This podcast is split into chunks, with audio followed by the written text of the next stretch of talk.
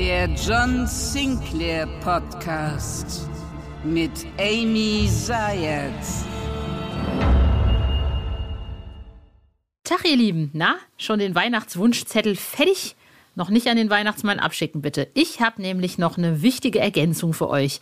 Denn in einer Woche erscheint die Hörspiel-Sonderedition 16 Totenkopf TV. Und darüber sprechen wir heute im offiziellen John Sinclair Podcast. Ich bin mega aufgeregt. Siebenmal schlafen noch. Ich war in Berlin und habe einen der Hauptdarsteller getroffen, der bei dem Hörspiel auch mitspielt und zwar sich selber spielt. Und das ist niemand Geringeres als der deutsche Comedian Oliver Kalkofe. Mehr zu Oliver Kalkofe später. Jetzt gibt's mehr Infos zum Hörspiel in den Sinclair News. Wie ich bereits sagte, siebenmal schlafen, dann ist es da. Totenkopf TV, das Sinclair-Hörspiel, auf das ihr mit Sicherheit alle gewartet habt. Ich auf jeden Fall mit Sicherheit auch. Mit Oliver Kalkofe, mit Peter Rütten, denn es ist ein Crossover mit Schläferz. Das ist die Sendung der beiden. Die läuft auf Tele 5. Und da geht es um die schlechtesten Filme aller Zeiten. Und die beiden treffen dann im Hörspiel auf John Sinclair. Und Hennis Bender spielt mit und ich würde auch so ein bisschen rum. Also, 16. Dezember dick in euren Kalender eintragen und schon mal dem Weihnachtsmann Bescheid sagen. Und wenn euch meine Infos hier alle noch ein bisschen was mickrig sind und ihr Die Hard Fans seid und noch mehr erfahren wollt und euch die sieben Tage noch irgendwie versüßen wollt, auf YouTube gibt's die Sinclair Night nämlich nochmal zum Nachgucken. Am 25. November waren nämlich Oliver, Peter, Dietmar Wunder, Hennes und ich im Foyer von Bastei Lübbe und haben uns ausgiebig über das Hörspiel unterhalten. Und es gibt sogar einen kleinen Schnitt Schnipsel zum Reinhören. Ansonsten für mehr Infos abonniert uns auf Facebook, auf TikTok, auf YouTube, auf Insta oder einfach bei johnsinclair.de vorbeigucken. Also, Oliver Kalkofe und ich haben uns in Berlin getroffen, in einem sehr schicken italienischen Restaurant. Da hat mich der Herr Kalkofe da einfach hin entführt.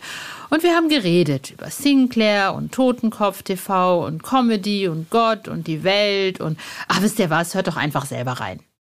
Leute, eine Woche ist es noch hin, dann erscheint Totenkopf TV und ich bin in Berlin und sitze mit Nobody Else als meinem, ähm, ich tease mal ein bisschen auf die Folge, meinem Retter, oder ich rette ihn ja auch.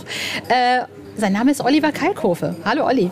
Hallo, ich freue mich riesig, dass du da bist und dass ich jetzt meine Retterin mal endlich persönlich kennenlerne. Oder auch die eben auch die Person, die ich rette. Also wir retten uns ja gegenseitig. Genau. Geil, ne? ja.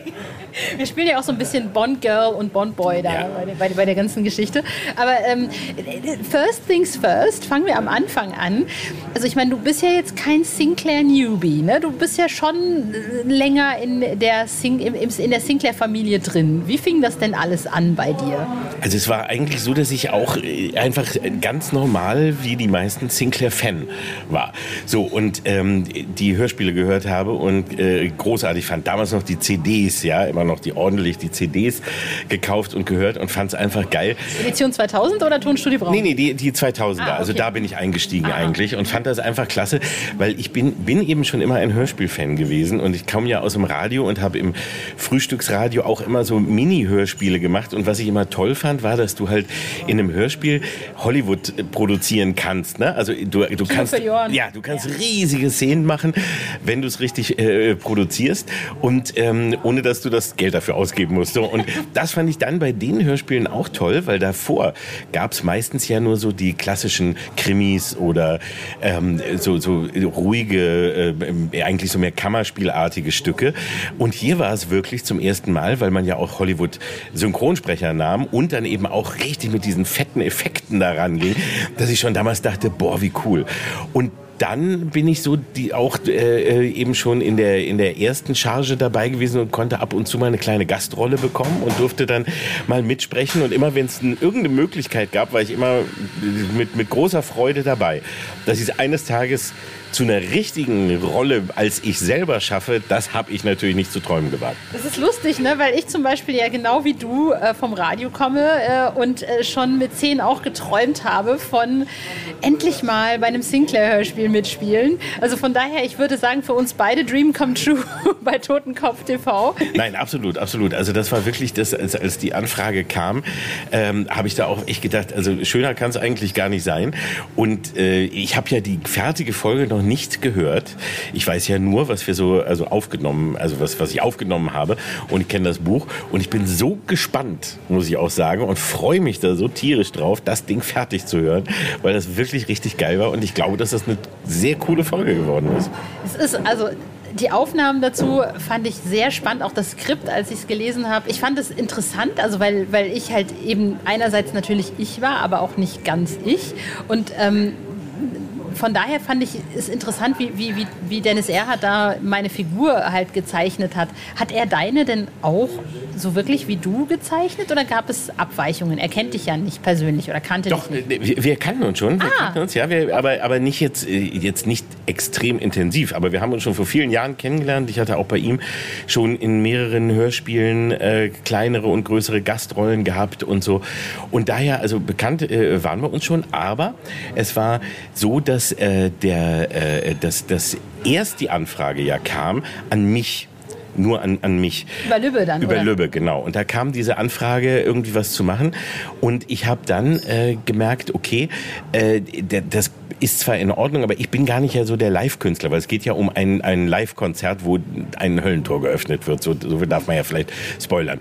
Und ähm, da dachte ich so, ich bin doch gar nicht so live. Und dann dachte ich als zweites, Moment mal, also diese Schläferzwelt, die es ja gibt, also die schlechtesten Filme aller Zeiten mit Peter Rütten und mir auf Tele 5, wo wir seit zehn Jahren eben Trash-Filme und schlechte Filme vornehmen, was ja, wo, wo ja viel aus, sag ich mal, äh, einer ähnlichen Horrorwelt kommt, wie vielleicht man sie auch von Sinclair kennt, wo ich dachte, Leute, das gehört doch zusammen. Das ist doch eigentlich wie gemacht. Das sind doch zwei Welten, die schon ewig parallel existieren und die sich endlich treffen müssen.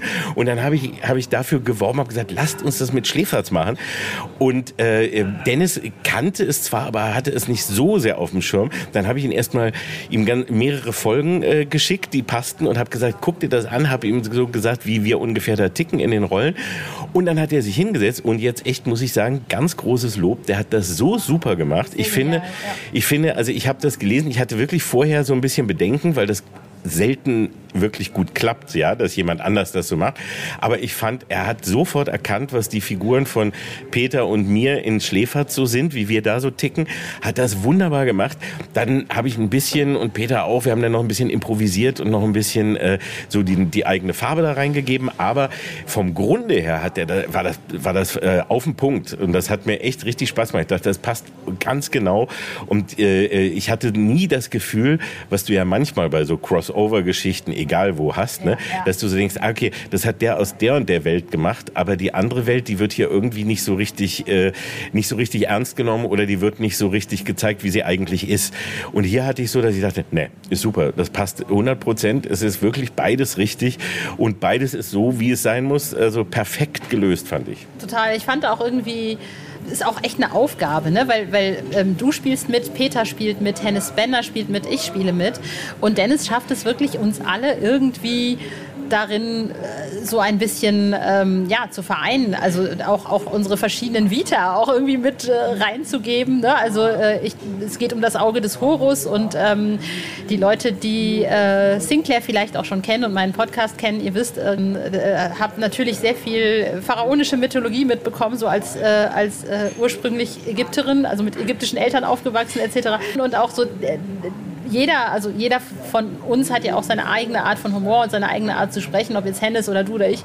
Und ich finde, das hat er so geil hinbekommen. Ja, Unfassbar. Muss ich, muss ich auch noch einmal wirklich, also echt sagen, man kann nicht genug loben, weil das wirklich richtig, richtig toll gelungen ist. Und man das so beim Lesen auch spürt, dass er sich in jeden hineinversetzt hat ähm, und auch jede Figur dabei ernst genommen hat. Also jede, jede von uns, die wir ja alle uns selber spielen und jetzt nicht mit irgendeinem fiktiven Namen, sondern wir sind ja wir in unserer kleinen Kunst Kunstfigurenwelt, die wir schon erschaffen haben oder für diese Geschichte erschaffen haben. Aber es passt. Es passt jedes Mal, dass du denkst, ja, da kann ich absolut, also komplett mit leben. Das ist genau richtig. Das könnte ich sein. Das könnte ich genauso sein. Und deswegen passt das ganz hervorragend. Und dann natürlich auch noch, muss ich sagen, wie, wie sehr ich mich gefreut habe, endlich mit Dietmar Wunder äh, arbeiten zu können. Ja, der, der, der lobt dich ja. Also ja. Der, der feiert dich ja auch total. Total. Ich ja. hatte ihn jetzt letztens auch im Interview. Und ich kenne ihn eben, ja, wir kennen uns persönlich und mögen uns total und hat und und äh, überhaupt und ich bin dann dazu auch noch eben ein riesiger James Bond Fan, ja. Und deswegen so nah wie hier, ne, bin komme ich glaube ich an James Bond auch kaum ran. das war ja also, auch mein Instagram Post, ja, hast du gesehen, ne? Also noch noch näher an Bond Girl geht nicht. Ja, genau und deswegen kam hier eben so viel zusammen, wo ich dachte, ah, John Sinclair und Bond und äh, und Peter und äh, und äh, alles kommt zusammen. Das ist also wirklich richtig richtig geil. Eine, eine also ein super Projekt und ja, ich bin total aufgeregt. Ich bin wirklich aufgeregt und freue mich da tierisch drauf. Woher kennst du Dietmar? Äh, wir haben uns kennengelernt äh, vor so ungefähr drei Jahren, als er bei der Produktion äh, gerade für No Time to Die war. Also gerade als, als die gerade synchronisiert wurde. Und ähm, ich kenne auch sehr gut und bin schon lange befreundet mit Axel Malzacher. Das ist der, der die, äh, also Synchronregisseur, ein großartiger und Autor. Und der hat das Buch geschrieben, also das Synchronbuch für No Time to Die. Und ich als riesen Bond-Fan habe versucht, immer irgendwas rauszufinden. Also irgendwie Spoiler, ne, so irgendwie, aber die waren, also die Lippen waren versiegelt. Und wir haben dann einen Abend kurz bevor Corona richtig losging, haben wir uns, haben wir uns getroffen und waren gemeinsam essen und hatten einen wunderbaren Abend. Ähm, aber trotz all meiner Versuche hat keiner auch nur eine Silbe zu viel gesagt und irgendwas verraten. Und ich wusste, und, und danach wurde der verschoben und so, ne. Ich habe immer alles probiert noch rauszukriegen, aber nein, nein, nein, die waren also ganz straight. Aber da haben wir uns kennengelernt und hatten ganz viel Spaß und danach dann eben auch persönlich getroffen. Und als diese Anfrage hierfür kam, haben wir natürlich beide sofort gesagt, juhu, klar, besser kann es ja nie sein. Obwohl, ich meine, das nächste Mal, wenn irgendwie sowas ist, wo man so Dinge rauskriegen muss, wir kannten uns ja noch nicht. Ich glaube, wir müssen dann da zusammen mit vereinten Kräften. Ja, dass man da, dann, da muss man so ein kleines Spoiler-Netzwerk, ne, so, wo man dann so die Geheimnisse herausfindet. Aber lustig war, dass ich für, für Trubel gesorgt habe, weil ich dem Axel dann sofort irgendwie als der, äh, der die, die äh, Synchronarbeiten hat und ich ihm dann irgendwie mal simste oder und schrieb, boah, hab ja schon gehört, ist der längste Bond-Film aller Zeiten. Und das war zu der Zeit noch nicht offiziell. Ähm, aber ich hatte es schon im Internet durch irgendwelche anderen Spoiler so mitbekommen. Und dann hat Axel das weitergegeben und hat gesagt, hier, Karl Grove schreibt mir schon, das ist der längste Bond aller Zeiten. Und dann war man von Seiten der, der äh, ähm, Verleihfirma und so in Panik und alle woher weiß denn Kalkofe das, was ist, soll denn das? Und da hat mir Axel dann erzählt, dass ganz viel über mich geredet wurde, weil die dachten, ich hätte irgendetwas Geheimes rausgefunden. Und ich sage, nein, ich habe es aus dem Internet, ich habe es einfach nur schon gelesen. Da steht schon, wie lang der ist. Und da waren die dann völlig, völlig schockiert, weil die hatten es noch nicht mitbekommen, dass das schon die, der Rest der Welt, der Fanwelt wusste. Jedenfalls. Sei ehrlich, du bist ein Spion. Ich bin ein kleiner geheimer Spion, ja. Wollte ich ja immer werden. Also so her, daher so ein bisschen bin ich das. Aber lass uns mal bei den Anfängen anfangen. Ich finde das ja, ich habe äh, natürlich ein bisschen, äh, ein bisschen bereite ich mich ja auch mal auf Interviews vor. Ähm, ansonsten laber ich ja immer Stuss, wie ihr alle wisst. Aber ähm, ich habe gesehen, du bist äh, natürlich, du kommst genau wie ich vom Radio, hast dich aber dann eher so für, für die Comedy entschieden. Warum gerade das? Ich meine, das passt natürlich zu dir wie Arsch auf Eimer, aber warum gerade das? Ich meine, du hättest ja auch weiß ich nicht, Musikjournalismus, Nachrichten, weiß der Geier, fickende Hölle. Ja. ja. das ist genau die Frage, die auch mein Vater mir immer früher gestellt hat und so, warum machst du denn nicht was äh, Seriöses? Die haben doch auch eine Nachrichtenredaktion. Ja, Musik ist jetzt auch nicht wirklich ne? seriös, ja, ne? Aber es war so, also ganz ehrlich, ich konnte nichts anderes. Oder ich bin, also für alles andere hätte ich vielleicht mit Mühe gekonnt, aber war ich dann, also da waren andere besser, sagen wir es mal so. Und Comedy war so, ähm, ich habe nicht geahnt, dass ich das kann ich habe mich nur immer schon für Comedy interessiert und hatte immer ganz viel Interesse an, an Humor, an Lachen, an, an äh, Leute zum Lachen bringen, aber habe nie gewusst, ob ich das kann, ob ich schreiben kann oder sonst was. Und bin dann, da, da, hat das Schicksal hat mich geführt und hat mich dann wirklich mit der Nase draufgestoßen und ich war bei FFN, da gab es das Frühstücksradio, ich kam als Praktikant, kannte das, das gab es erst seit kurzem und fand das ganz, ganz toll und dachte, oh, wenn ich da mal überhaupt einmal mitmachen dürfte oder so, wäre das ja super dann kam es so, ich durfte mal mitsprechen. Dann sagte mal irgendwer, ach, wenn du gerade was schreiben willst, dann habe ich mal ein, ein, zwei Sachen geschrieben. Und innerhalb von kürzester Zeit war ich plötzlich da, war fest, äh, war, war festes Ensemblemitglied, habe eine CD rausgebracht, muss, bin äh, mit auf Tour gegangen und habe eigentlich noch studiert. Und das endete dann auch darin, dass ich mein Studium kurz vor Ende abbrechen musste. Ich habe es durchgezogen. Na, ja, und da ich habe im Studium Olli Welke kennengelernt. Wir haben also uns, wir kennen uns vom Studium und er hat es auch durchgezogen. Äh, hat ein Jahr dann länger gemacht. Ich bin äh, dann bei FFN festgeblieben, weil ich ich musste mich entscheiden. Und ähm, er hat noch zu Ende gemacht und ist dann ordentlich auch als Volontär und so dahin gekommen. Ich habe das alles übersprungen und war dann aber in der Comedy. Und nachdem ich dann so äh, bescheuerte Comedy gemacht habe, dann nimmt dir auch keiner mehr ernst, wenn du jetzt Nachrichten sprichst oder was anderes machst. Also ich habe mich damit auch selber für seriösere Zweige verbrannt gleich sehr früh. Mittlerweile ja nicht. Mittlerweile nee. ist es ja. Und jetzt muss ich auch sagen, Willi, ich will auch gar nichts anderes sagen, mehr. Du machst das ja auch super. Nein, es ja. ist auch, das andere hätte mich auch nicht so interessiert. Ich habe halt nur nicht, wie, wie gesagt, nicht gewusst, ob ich es kann. Und als ich merkte, doch, irgendwie geht's schon und ähm, damit kann ich leben und damit kann ich auch auskommen und ich muss keinen anderen seriösen Nebenjob haben, ähm, dann war das auch für mich klar. Also da wollte ich auch nie irgendwo anders mehr hin. Ich fand aber auch sehr schön, also deine Art von Comedy ist halt auch ein bisschen anders als das, was man, ich sag mal, im normalen deutschen Comedy, also viele, viel deutsche Comedy, die ich kenne, ist sehr platt. Und ich fand bei dir irgendwie bei Schläferz total cool. Das ist immer so, oder auch bei, bei ähm, Arschkrampen oder Onkel Hotte. Es ist immer sehr.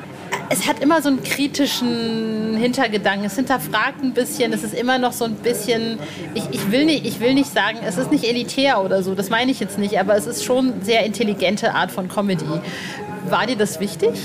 erstmal vielen Dank. Ähm, aber ich, ja, es war mir wichtig. Ich habe aber mir damals gar nicht so Gedanken gemacht, wie es sein soll, sondern ich habe immer das gemacht, was ich für mich als ehrlich und richtig empfand. Und das war, ähm, da ich das eben ja nicht gelernt habe, wie jetzt oder oder nicht äh, die die äh, typischen den typischen Karriereweg hatte, wie viele andere, die erstmal Stand-up machen und sich dann meistens über verschiedene Arten von Stand-up irgendwo bis ins Fernsehen oder sonst wo vielleicht dann äh, hocharbeiten. Ne?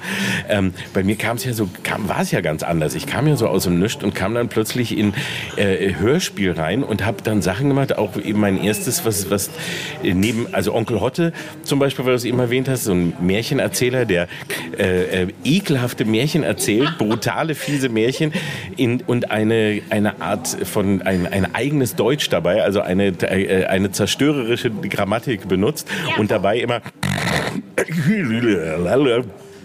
die Nase hochzieht und so. Das ist aus, aus einer ehrlichen Sache entstanden, nämlich erstens, meine Mutter hat äh, immer Märchen geschrieben.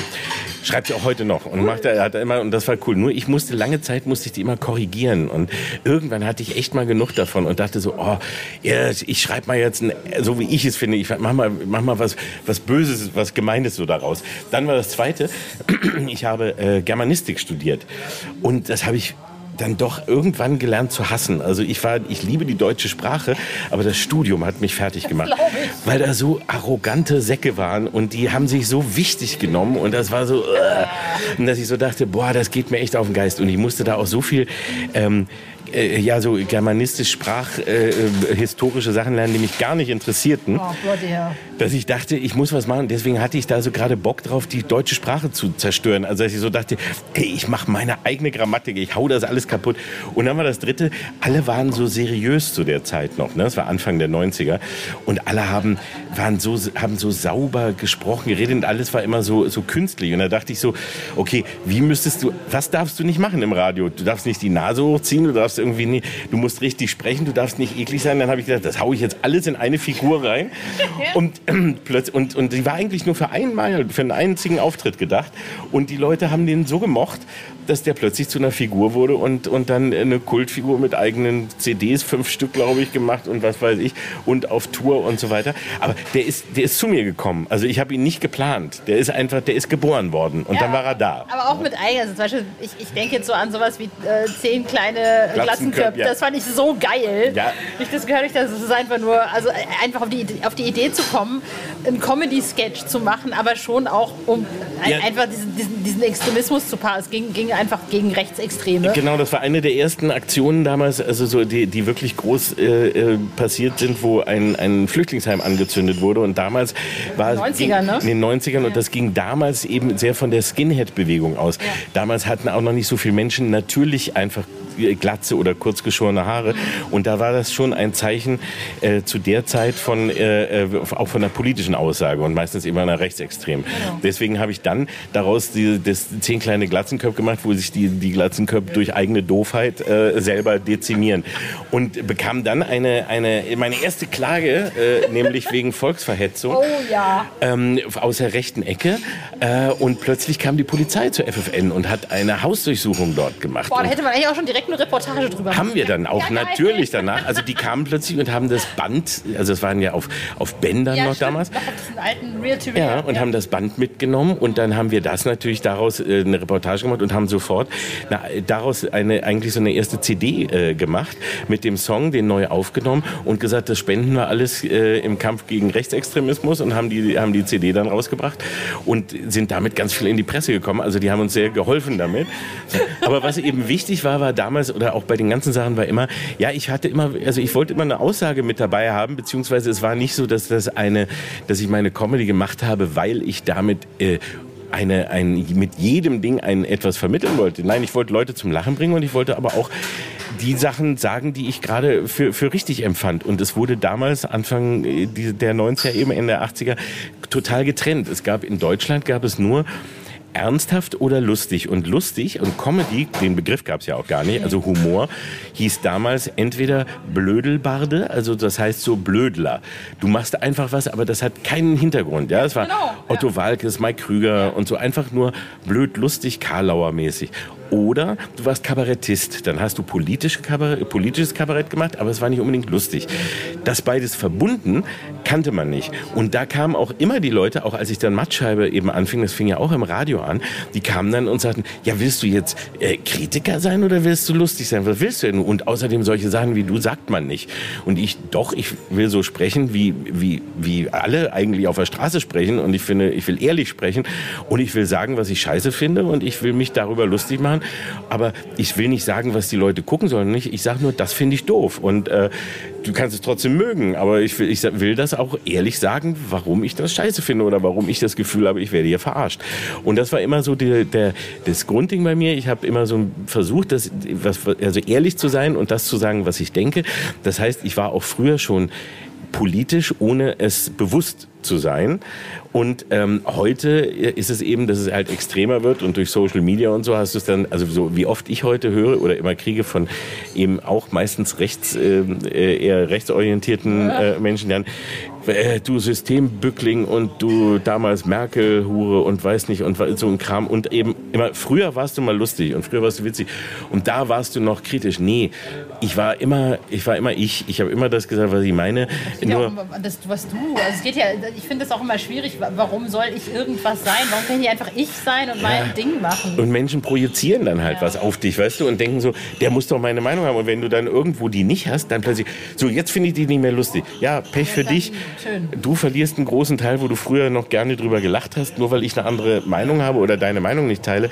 Äh, wenn du so fanatisch bist, dass das dein Leben beeinflusst, dann tu es halt. Aber äh, dann mach mir nicht damit einen Vorwurf. Ich mache trotzdem das, was ich denke, dass es richtig ist. Absolut. Nee, das ich, das, da, da bin ich vollkommen bei dir. Ich meine, ich finde eh, Leute, Identität ist einfach so wichtig heutzutage und einfach eine Meinung haben und für irgendwas also für irgendwas stehen und, und sei es denn, also egal ob nur eine Parodie oder, also einfach ich selber sein und wissen, weiß ich nicht, was ich, was ich will. Ich finde auch gerade, was du gesagt hast zur Sprache so lustig, weil ich bin halt zweisprachig, also eigentlich erst zweisprachig und dann relativ schnell viersprachig aufgewachsen. Also meine Eltern haben am Anfang nur Deutsch und Arabisch gesprochen und haben Englisch, Französisch zurückgehalten, weil sie nicht wollten, dass ich komplett verwirrt werde. Und dann habe ich äh, mit zehn, natürlich elf in, in der Schule Englisch gelernt und relativ schnell Französisch und Latino gemacht.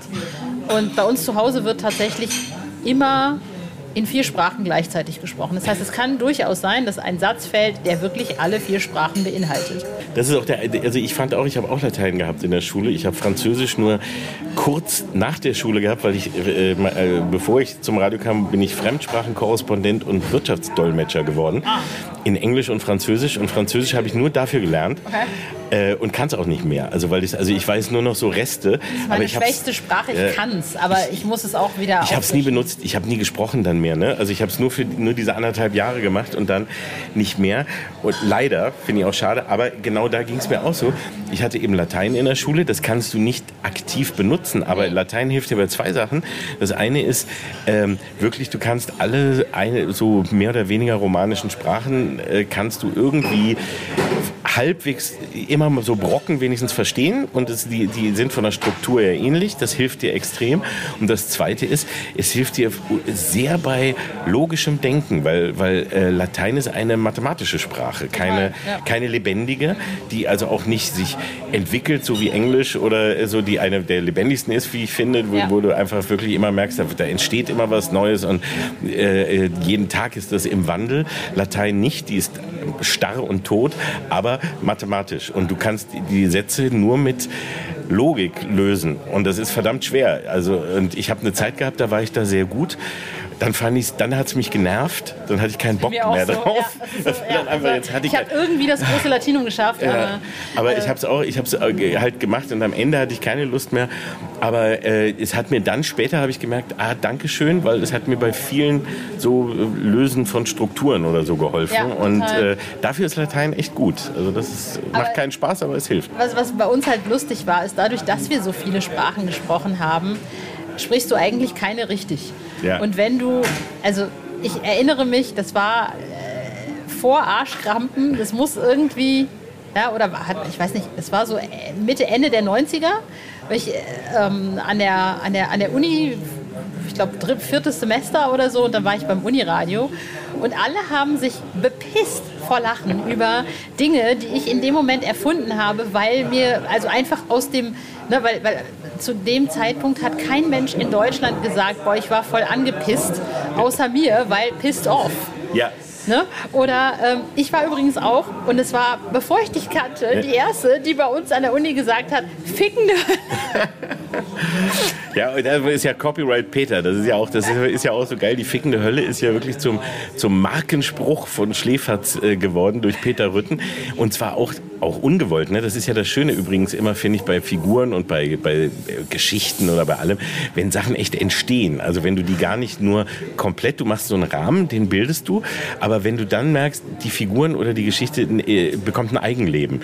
Und so war es ja zum Beispiel da, dass eben Peter immer in einer, äh, in einer Probe äh, am Anfang sich sehr häufig versprochen hat und dann immer, oh, fickende Hölle. So, und das war eben auch nur, und wir waren auch gar nicht so, und wir haben erst alle sehr gelacht und plötzlich hat es jeder gesagt und es war so drin und dann haben wir es in die, in, in die Folgen reingenommen, so als Spaß und jetzt ist es Running Gag. Jetzt muss er es pro Folge immer, die Leute warten drauf, wann er es das erste Mal sagt. Oder das andere war, dass Peter zu Pater wurde, also mit Ä. Pater. Pater. Und das war ein, ein Versprecher von mir. Äh, ich habe einmal zu, in, in, ganz normal in einer Moderation sage ich Peter. Was man, und alle haben sich, haben sich bepisst vor Lachen eben wirklich, weil es einfach nur so bescheuert kam und, und Peter, also, was, warum sagst du denn Peter? Und dann haben wir aus Spaß immer Peter gesagt und dann haben wir es reingeschrieben und jetzt ist es halt auch, äh, jetzt ist es so. Woher irgendwelche Sprüche, die irgendwann eines Tages vielleicht ja. mal ne, äh, dann, dann in den Sprachgebrauch übergehen, ja. irgendwann weiß niemand mehr, wo die herkommen. Woher die, ja, genau, ja? absolut. toll. Aber vielleicht haben wir den einen oder anderen unbewusst mit erschaffen schaffen. Leute, und wenn ihr auf das fickende Hölle wartet, ihr kriegt es auf jeden Fall in Totenkopf TV nicht nur einmal. Ich verspreche es euch. Das war übrigens fand ich auch ganz toll, weil ich sagte dann auch, sage ich, also wir reden schon härter, ne? Und wir haben da Worte drin, wo ich nicht weiß, ob ihr die ins Hörspiel bringen. Also dann sage ich so, also fickende Hölle ist zum Beispiel eigentlich ein sehr wichtiger Begriff. Und als ich das dann gelesen habe und, und, und gesehen habe, jo, ist es kapiert worden, weil es gibt ja, also weil es sogar im Chor mal richtig ja auch gerufen wird und sagt die, Leute, ihr wisst, ihr habt es echt verstanden. Und da dachte ich auch, ja, Dennis hat es genau kapiert. Das ist wirklich perfekt. Also äh, man kriegt alles, was man erwartet. Ich glaube ja persönlich, dass durch diese vereinte, geballte Kraft dieses Hörspiels tatsächlich Sinclair auch etwas mehr in, in, in, in, den, in den Fokus rückt bei Leuten, weil ich glaube, viele Leute haben Sinclair noch so ein bisschen ja, in den 80ern verwurzelt und haben irgendwie vergessen, dass Sinclair durchaus heute noch ein popkulturelles Phänomen ist. Absolut, absolut. Und ich glaube, und das hoffe ich auch so ein bisschen, weil das ist eben, also wir wissen ja auch eins bei Schläferz, also ich sag's nur noch einmal für alle, die es nicht kennen, das ist eben die, die schlechtesten Filme aller Zeiten und wir machen betreutes Fernsehen, also das heißt, wir zeigen ausgewählt beschissene Filme und machen und, äh, und, und, und feiern die. Es gibt ein Trinkspiel dazu, es gibt immer ein, ein äh, Cocktail, der selber erfunden wird. Wir kommen fünfmal, machen wir eine, eine, lange, eine lange Begleitstrecke. Es gibt äh, Texte dazu, die man sehen kann. Es gibt, äh, wir, wir verkleiden uns, wir spielen die besten Szenen nach und so weiter und so fort. Also es ist eine, ein Zelebrieren von ausgewählt schlechten Filmen, die man sonst nie wieder gezeigt würden oder die man ansonsten nicht mit diesem Spaß guckt. Das ist eine Party eigentlich, die entsteht. Und ähm, das ist ja was, wir, wir feiern ja den Trash, den Guten. Also viele sagen, oh, ihr seid, also so die Puristen kommen manchmal und motzen und sagen, ihr nehmt uns nicht ernst und Trash ist was Heiliges. Nee, das ist Quatsch. Also man darf auch sagen, wenn ein Film schlecht ist, ja, auch, äh, und man darf ihn trotzdem mögen. Also ich bin, ich bin aufgewachsen mit Godzilla, ja. Also Godzilla war mein Lieblingsschauspieler, ich habe ihn geliebt, äh, habe alle Filme gesehen und heute muss ich trotzdem sagen, okay, die meisten davon waren aber nicht toll. Also die waren schon ziemlich kacke, auch also von allem her. Aber ich habe sie trotzdem geliebt und ich liebe Godzilla heute immer noch genau so. Und ich stehe dazu. Ich kann mich aber auch darüber lustig machen. Ich kann darüber lachen und ich liebe ihn trotzdem. Absolut. Und das gehört dazu. Und das ist eine und das ist eine eine Welt, die finde ich bei John Sinclair auch dazu kommt. Ja, das ist das ist gehobener toller Trash und äh, den kann man oder sollte man nicht so ernst nehmen, dass man nicht darüber lachen kann sondern im Gegenteil. Man darf lachen, man darf Spaß haben, man darf sich gruseln, man darf jede Emotion haben, die man möchte. Aber man muss, sollte sich auch bewusst sein, also, dass das eben, äh, also was es was, was es halt ist. Und da ehrlich mit umgehen. Und ich finde eben, da kommen diese Welten zusammen. Also wer Schläferz liebt, müsste eigentlich auch John Sinclair lieben. Und wer guten Trash liebt, müsste auch Sinclair lieben. Und es macht wahnsinnig Spaß eben. Ich bin äh, seit, seit Ewigkeiten da eben schon Fan von, weil das ist Hollywood für die Ohren. Und es macht äh, einen, einen riesigen, riesigen Spaß, das zu hören, egal wie die Story jetzt ist und was da ist, ist mir eigentlich immer wurscht. Es macht einfach so einen Spaß, äh, dem zuzuhören, wie die Effekte gemacht sind, was sich für Bilder in deinem Kopf entwickeln. Die Atmosphäre, die wirklich wahnsinnig gut getroffen ist, äh, meistens. Und also ganz, ganz toll ist, egal wie albern die Geschichte Total, ist. Ja. Es, man schafft es da, dir trotzdem so eine, so eine schöne, angenehme Gruselatmosphäre zu geben, wie wir sie vielleicht so, sag ich mal, aus den klassischen Hammer-Horror-Filmen oder so so von früher kennen. Und das ist eine wahnsinnige Leistung und das finde ich ganz, ganz geil. Und äh, deswegen liebe ich John Sinclair und bin so wahnsinnig stolz und happy, dass wir jetzt diese Welten zusammenbringen können und hoffe, dass wir durch Schläferz Menschen zu John Sinclair bringen und vielleicht bringen wir durch John Sinclair auch ein paar Menschen zu Schläferz. Also ich glaube, es ist eine sogenannte Win-Win-Situation für uns alle. Ja, und ich meine, Hennes Bender ist ja, also mit dem hatte ich das ja auch besprochen, der meint ja auch, es ist eine Art von Eskapismus. Und ich finde, da haben wir, da haben wir die richtigen schon zusammen. Also dich, Peter, Hennes äh, und ich schwöre da auch irgendwo so ein bisschen rum und gehen Leuten auf den Sack und, und so. Zu, zu, zu, Hennes muss ich noch eine kurze Geschichte erzählen. Gerne. Ja, weil, Geschichten ja, über Hennes immer gerne. Weil wir hatten gerade, ich habe ja, ich ja auch einen, einen Podcast, einen eigenen mit, mit Olli Welke zusammen. Ja, seit kurzem, ne? Seit, ja, seit, äh, Kalk und Welk, die fabelhaften Boomer Boys. Momentan nur über die ARD-Audiothek, aber hoffentlich auch bald auch weiter. Und wir haben gerade über Bender nämlich gesprochen. Weil, er hat es geschrieben ja, in seinem genau. Instagram. Und deswegen muss ich die Geschichte für alle, die das noch nicht kennen, erzählen. Ähm, Olli Welke und ich waren, waren mal äh, vor 15 oder 20 Jahren ungefähr gemeinsam in einer Sendung. Die hat Olli Welke für Pro7 moderiert. Die hieß Besserwisser. Und da war es dann, da gab es einen Schimpansen. Ein Professor Chimp hieß der. Und gegen den musste man dann am Ende der Gewinner antreten. Und dann gab es Ja-Nein-Fragen und der Schimpanse musste immer, äh, haute irgendwie auf den Buzzer für Ja oder Nein und du hast eben gegen den gespielt. So. Also, und da war dieser, dieser Schimpanse und der äh, ist auch zwischendurch, wenn ihm langweilig war, so auf das Pult äh, gehüpft und ist so zu uns gekommen und hat so die, die Leute angefasst. Ich habe mich mit dem zweiten, vor allem der, der da war, sehr angefreundet. Der, äh, wir, wir haben uns Backstage getroffen. Der liebte mich. Der kam dann immer und hat mich in den Arm genommen und war immer zu bei mir. Und Hennes saß da, war Gast in der Sendung und saß halt da. Und der, wie gesagt, der Affe kam und hat dann Leute, mit, hat die gestreichelt und, und der kam zu Hennes, hat sich vor Hennes gesetzt, hat Hennes angeguckt und hat ihm eine gescheuert. Und hat Hennes die Brille vom Kopf gehauen. Und wir alle waren zwischen Lachen und Schock weil, weil wir erst mal wussten, ist was passiert oder nicht. Und er hat ihm richtig eine, der hat ihm richtig. Ein, ein echter Klasse, Affe, oder? Ein echter Affe. Ein echter junger Affe, der zu allen nett war, aber nur zu Hennes ging der hin und hat ihm die Brille vom Kopf oh. gehauen. Und Hennes war total geschockt und war völlig fertig. Und wir haben, mussten natürlich extrem lachen, weil wir dachten, der Affe hat halt einfach eine wahnsinnig gute Menschenkenntnis und der weiß sofort, wo die Gefahr ist. Ne? Der weiß, dass das heute Hennes wahrscheinlich eigentlich die Tore zur Hölle öffnen kann. Ne? Und ja, ja. John Singler, und das, ne, der hat das damals schon gespürt, diese Vibes. Und deswegen wusste er, ah, ein Dämon oder ein Dämonenfreund sitzt da und ist gekommen und hat ihm die Brille von, von der Nase gehauen. Und ja, wir haben das schon in, im Podcast erzählt und er hat auch schon darauf geantwortet. Also Hennes, nochmal ganz liebe Grüße.